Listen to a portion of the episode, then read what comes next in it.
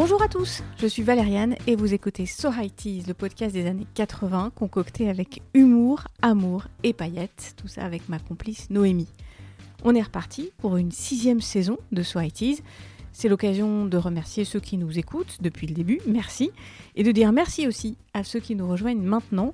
Vous allez voir, enfin surtout entendre, on est bien au milieu des années 80. Merci aussi à l'équipe de notre label Podcut pour son accompagnement depuis toutes ces années. Et puis, un remerciement spécial à Noémie, la moitié de ce podcast. Sachez-le, les bonnes idées, les paillettes, les séries d'été et la gestion du planning, c'est elle. Merci Noémie.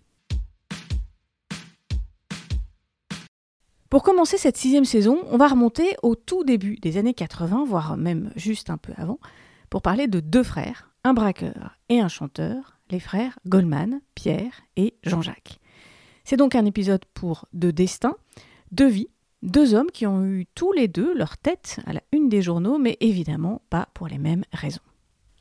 Une précision, pour écrire cet épisode, je me suis basée sur pas mal d'articles de presse de l'époque, sur un numéro du magazine du Monde, M le Mag, et sur le livre d'Ivan Jablonka, le livre Goldman, paru au Seuil en 2023. Je vous mets tous les liens dans la description de l'épisode.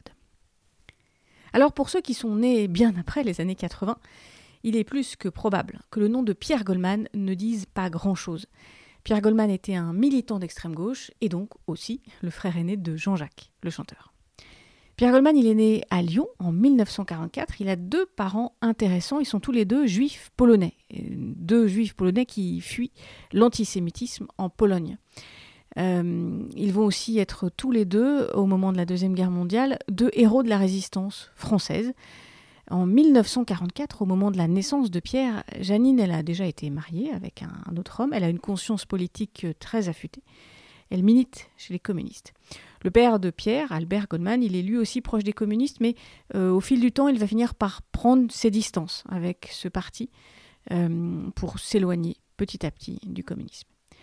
Juste après la guerre, Janine, elle est soupçonnée d'espionnage au profit des communistes, justement, et le gouvernement français choisit de l'expulser vers la Pologne. Albert récupère son petit garçon in extremis. Il va l'élever en banlieue parisienne avec sa nouvelle épouse, sa nouvelle épouse qui s'appelle Ruth. Pierre va donc grandir en France, il verra sa mère un peu euh, pendant les vacances euh, en Pologne. Il grandit donc dans la banlieue parisienne avec son père Albert, sa belle-mère Ruth. Albert et Ruth, ils vont avoir trois enfants. Pierre, il va à l'école, c'est un lycéen agité, il devient un étudiant agité. Il s'inscrit à la Sorbonne pour étudier la philo, il milite à l'extrême gauche et puis il côtoie, euh, en cette fin des années 50, début des années 60, il va côtoyer les gens de ce milieu qui vont prendre leur destin en main, des gens qui vont peser ensuite dans la politique, dans la presse, dans la recherche universitaire.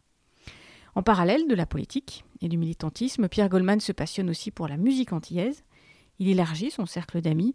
Il part un peu à l'aventure, il part à Cuba, il part aussi au Venezuela où il va braquer une banque.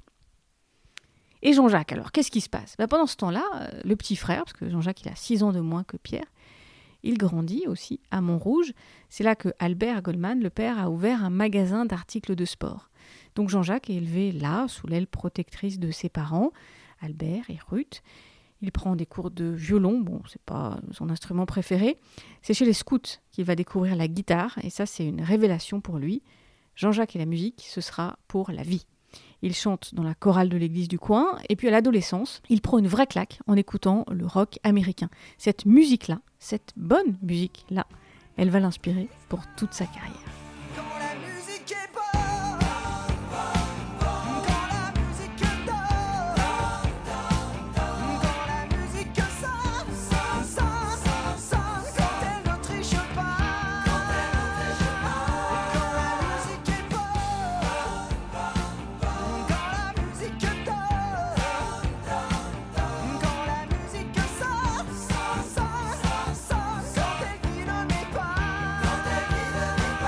Jean-Jacques Goldman et la musique, c'est pour la vie. Mais dans les années 60, euh, il n'est pas encore la star qu'on connaît. Pour le moment, euh, il va suivre la voie indiquée par son père, il va faire des études. Et pour lui, la voie choisie, c'est le commerce. Il va à Lille, il rejoint l'EDEC, une école de commerce. Il en sort diplômé en 1973. Logiquement, avec un tel bagage, il pourrait se lancer dans une grande carrière, faire des affaires, devenir un grand patron ou même euh, ministre, mais en fait, rien de tout ça. Au début des années 70, alors qu'il sort de son école de commerce, eh bien Jean-Jacques revient chez lui. Ouais, il rentre à Montrouge pour aider ses parents à tenir leur magasin d'articles de sport. Jean-Jacques Goldman, il commence par être vendeur de chaussures de ski et de raquettes de tennis, parce que ça permet d'assurer l'avenir et de faire bouillir la marmite. C'est sécurisant, d'autant plus qu'il va se marier avec une fille du coin. En réalité, la vie de Jean-Jacques Goldman, elle n'est pas aussi rangée que ça. Parce que sa vie, c'est quand même la musique. Jean-Jacques, il compose, euh, d'abord en anglais. Il intègre des groupes de musique. Le groupe le plus connu, c'est Taipong, avec lequel il va commencer à se professionnaliser.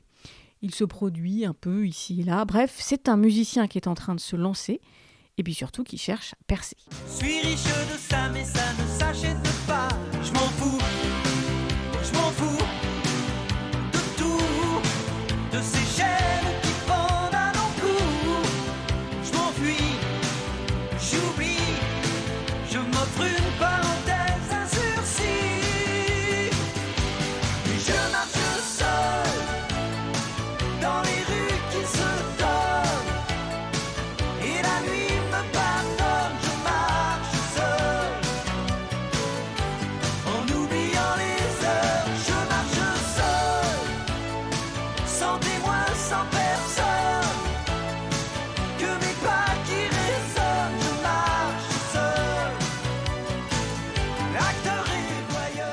Alors Jean-Jacques, il essaye de se lancer, mais au même moment, celui qui fait l'actu, bah, c'est pas Jean-Jacques, c'est Pierre.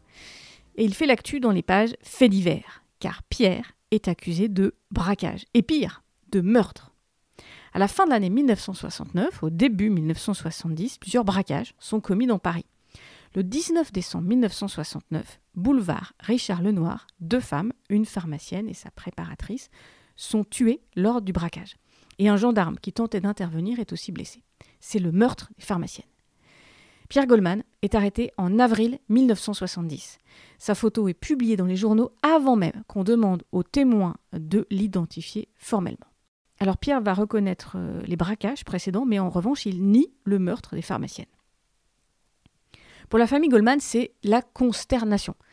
Les braquages, le meurtre, tout ça, c'est loin des valeurs inculquées par Albert Goldman à ses enfants. Mais alors que la justice se met en marche, le clan Goldman va faire bloc pour soutenir Pierre. En décembre 1974, à l'issue d'un procès où il a eu vraiment du mal à se défendre, Pierre Goldman est condamné à la prison à perpétuité. Sa famille est dévastée, elle lance un comité de soutien, elle essaye d'obtenir un nouveau procès.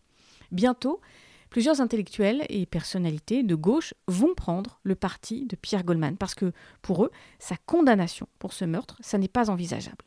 De Jean-Paul Sartre à Simone de Beauvoir, en passant par Simone Signoret, ils sont plusieurs à se mobiliser et ils dénoncent un procès mal ficelé. Sur les conseils de son avocat, Pierre publie un livre. Il veut exposer à la fois sa vie, mais surtout sa défense face à l'erreur judiciaire dont il s'estime victime. Son livre s'appelle Souvenir obscur d'un juif polonais né en France. Cette mobilisation va finir par payer. Suite à un vice de procédure, la décision de la Cour est cassée et on organise un nouveau procès. C'est en 1976 à Amiens. Pierre a gardé son avocat, maître Georges Kiechman, qui par un bel effet de manche démontre que l'enquête de la police a été faite à charge. Pierre Goldman est finalement condamné pour les braquages, mais il est acquitté pour le meurtre des pharmaciennes.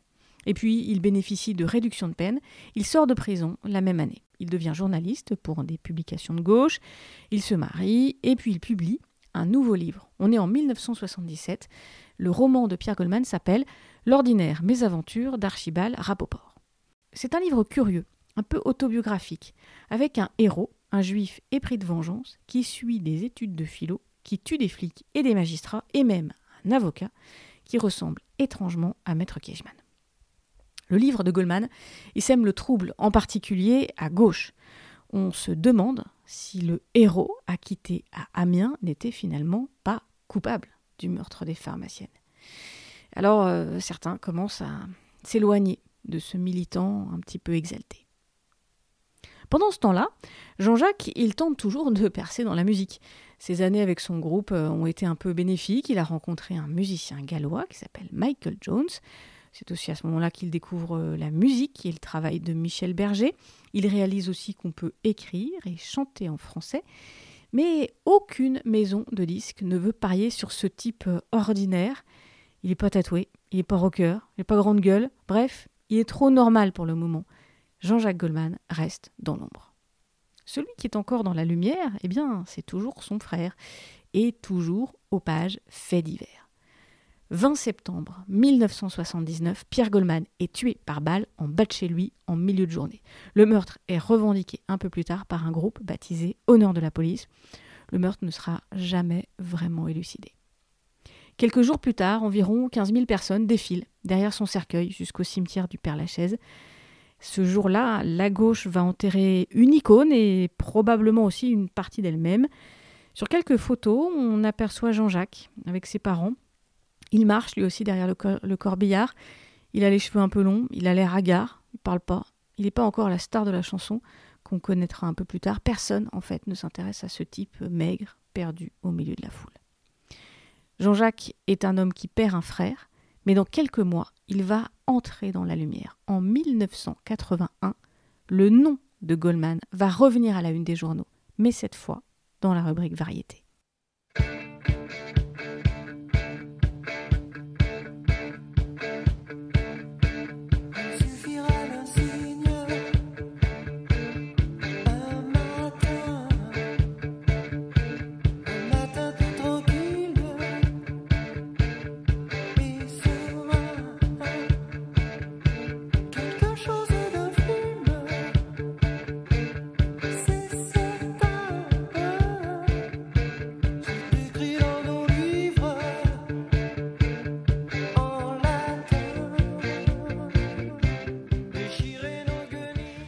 Il a sans doute suffi plus d'un signe, mais a-t-il suffi d'un seul tube pour lancer Jean-Jacques Goldman Je ne sais pas. En revanche, depuis 1980 et jusqu'au début des années 2000-2010, c'est lui qui va régner sur une bonne partie de la pop en France.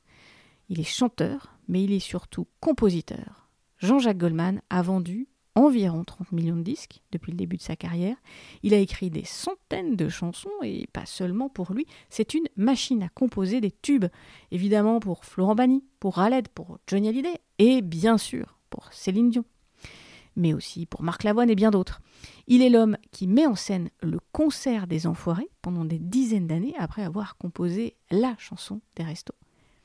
Il est aussi pendant des années la personnalité préférée des Français, selon un sondage d'un journal. Avant lui, c'était l'abbé Pierre, après lui, ce sera Omar Sy. En fait, à partir de 1981, il n'y aura plus qu'un Goldman, lui, Jean-Jacques. Et paradoxalement, ce Goldman-là n'aime pas avoir sa tête dans les journaux.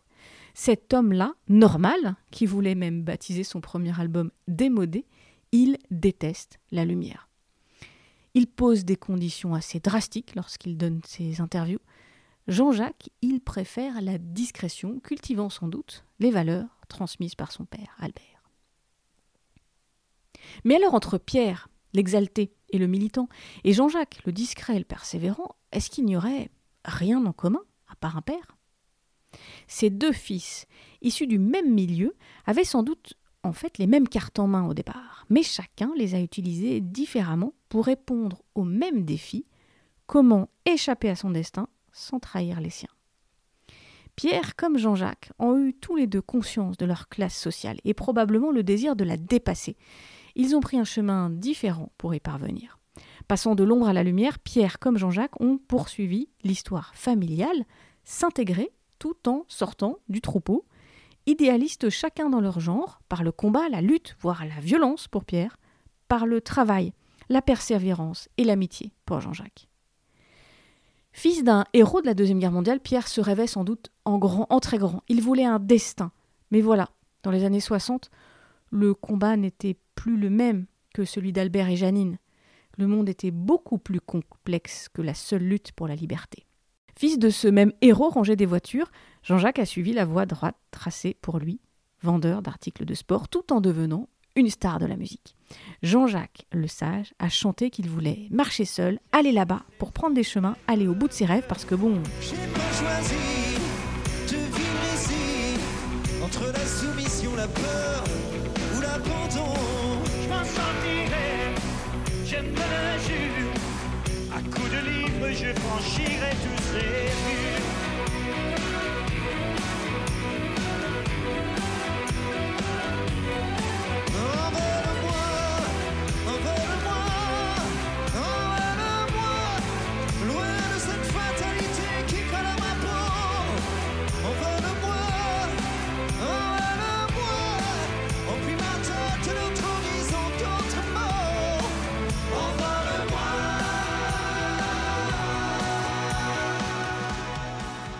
On arrive à la fin de cet épisode que j'ai intitulé Les frères Goldman.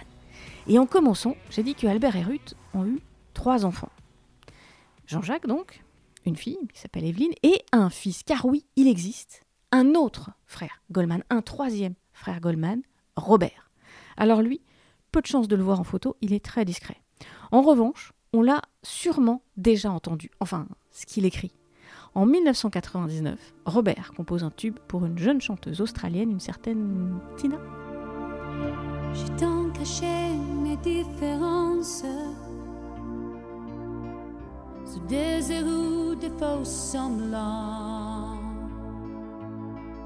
J'ai cru que d'autres pas des danses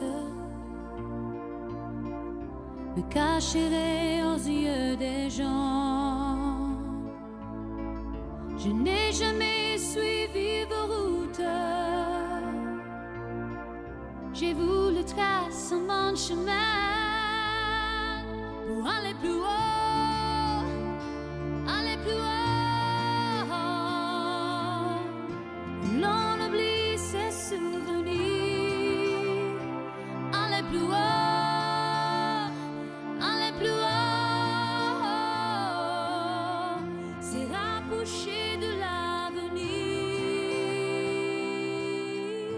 Allez, on se quitte là.